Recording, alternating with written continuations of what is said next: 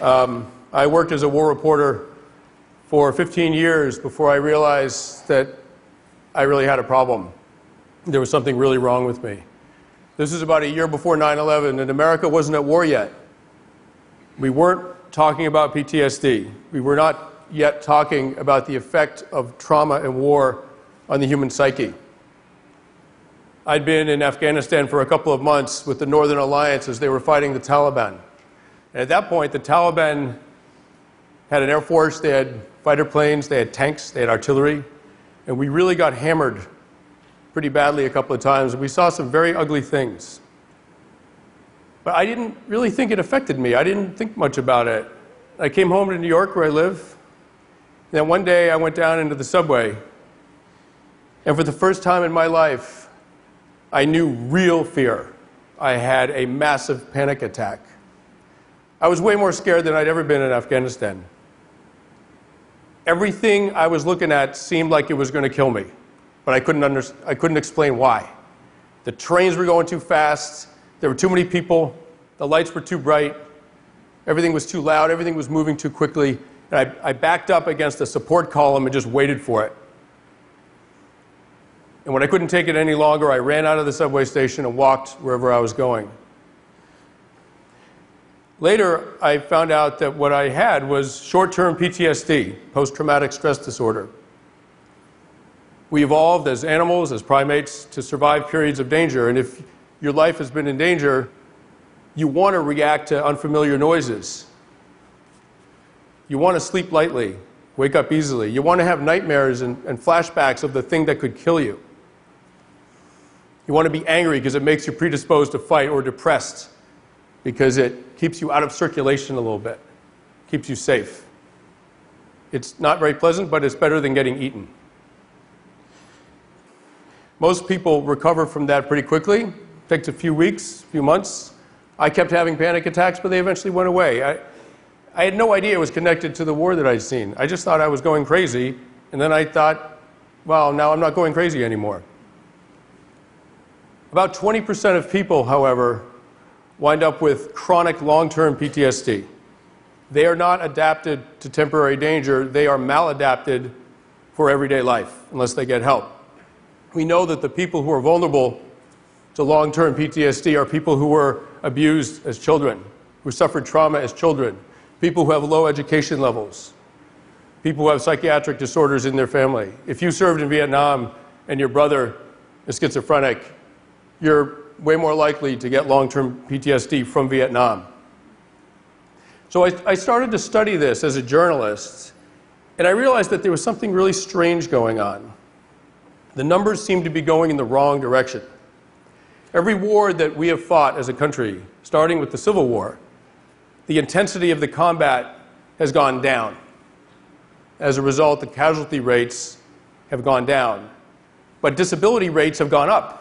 They should be going in the same direction, but they're going in different directions. The recent wars in Iraq and Afghanistan have produced, thank God, a casualty rate about, about one third of what it was in Vietnam. But they've also created, they've also produced three times the disability rates. Around 10% of the US military is actively engaged in combat 10% or under. They're shooting at people, they're killing people, they're getting shot at, they're seeing their friends get killed. It's incredibly traumatic. But it's only about 10% of our military. But about half of our military has filed for some kind of PTSD compensation from the government. And suicide doesn't even fit into this in a, in a very sort of logical way.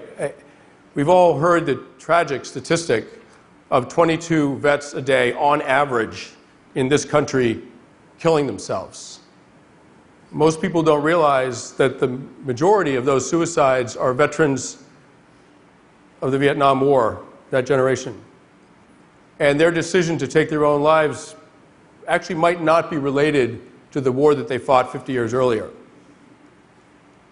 In fact, there's no statistical connection between combat and suicide. If you're in the military and you're in a lot of, in a lot of combat, you're no more likely to kill yourself than if you weren't. In fact, one study found that if you deploy to Iraq or Afghanistan, you're actually slightly less likely to commit suicide later. I studied anthropology in college. I did my field work on the Navajo Reservation. I wrote a thesis on Navajo long distance runners. And recently, while I, was, while I was researching PTSD, I had this, I had this thought. I, I thought back to, to the work that I did when I was young, and I thought, I bet the, the Navajo, the Apache, the Comanche, I mean, these are very warlike nations. I bet they weren't getting PTSD like we do. When their warriors came back from fighting the US military or fighting each other, I bet they pretty much just slipped right back into tribal life. And maybe what determines the rate of long term PTSD isn't what happened out there, but the kind of society you come back to. And maybe if you come back to a close, cohesive tribal society, you can get over trauma pretty quickly. And if you come back to an alienating modern society, you might remain traumatized your entire life. In other words, maybe the problem isn't them, the vets, maybe the problem is us. Certainly, modern society is hard on, this, on the human psyche by every metric that we have. As wealth goes up in a society, the suicide rate goes up instead of down. If you live in modern society, you're up to eight times more likely to suffer from depression in your lifetime than if you live in a poor agrarian society. Modern society has probably produced the highest rates of suicide and depression and anxiety and loneliness and child abuse ever in human history. I saw one study that compared women in Nigeria, one of the most chaotic and violent and corrupt and one of the poorest countries in Africa, to women in North America. And the highest rates of depression were urban women in North America. That was also the wealthiest group. So let's go back. Let's go back to the US military. 10% are in combat. Around 50% have filed for PTSD compensation. So about 40% of veterans really were not traumatized overseas but have come home to discover that they are dangerously alienated and depressed. So, what is, what is happening with them? What's going on with those people? The phantom 40% that are troubled, but they don't understand why. Maybe it's this. Maybe they had an experience of sort of tribal closeness in their unit when they were overseas. They were eating together, sleeping together, doing tasks and missions together. They were trusting each other with their lives. And then they come home and they have to give all of that up. And they're coming back to a society, a modern society, which is hard on people who weren't even in the military. It's just hard on everybody. And we keep focusing on trauma, PTSD. But for a lot of these people, maybe it's not trauma. I mean, certainly soldiers are traumatized, and, and, and, the ones who are have to be treated for that. But a lot of them, maybe what's bothering them is actually a kind of alienation. I mean, maybe we just have the wrong word for some of it. And just changing our language, our understanding would help a little bit. Post deployment alienation disorder. Maybe even just calling it that for some of these people would allow them to stop imagining, trying to imagine a trauma that didn't really happen in order to explain a feeling that really is happening. And in fact, it's an extremely dangerous feeling. That alienation and depression can lead to suicide. These people are in danger. It's very important to understand why. The Israeli military has a PTSD rate of around 1%. The theory is that everyone in Israel is supposed to serve in the military. When soldiers come back from the front line, they're not going from a military environment to a civilian environment.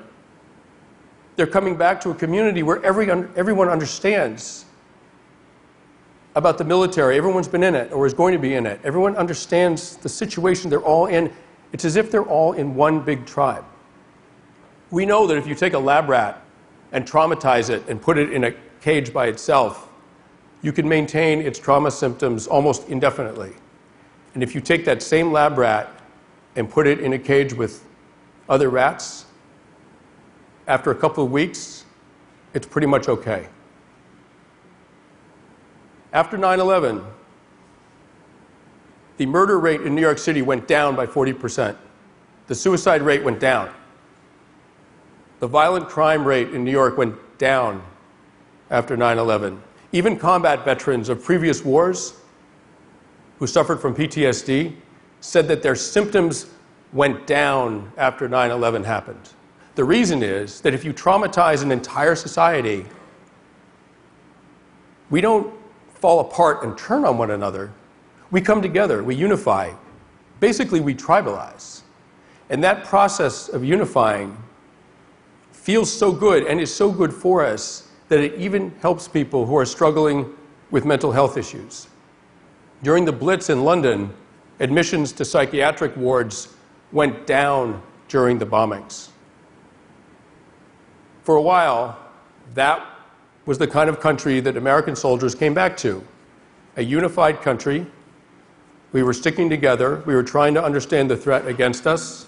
We were trying to help us, trying to help our, our, ourselves and the world. But that's changed.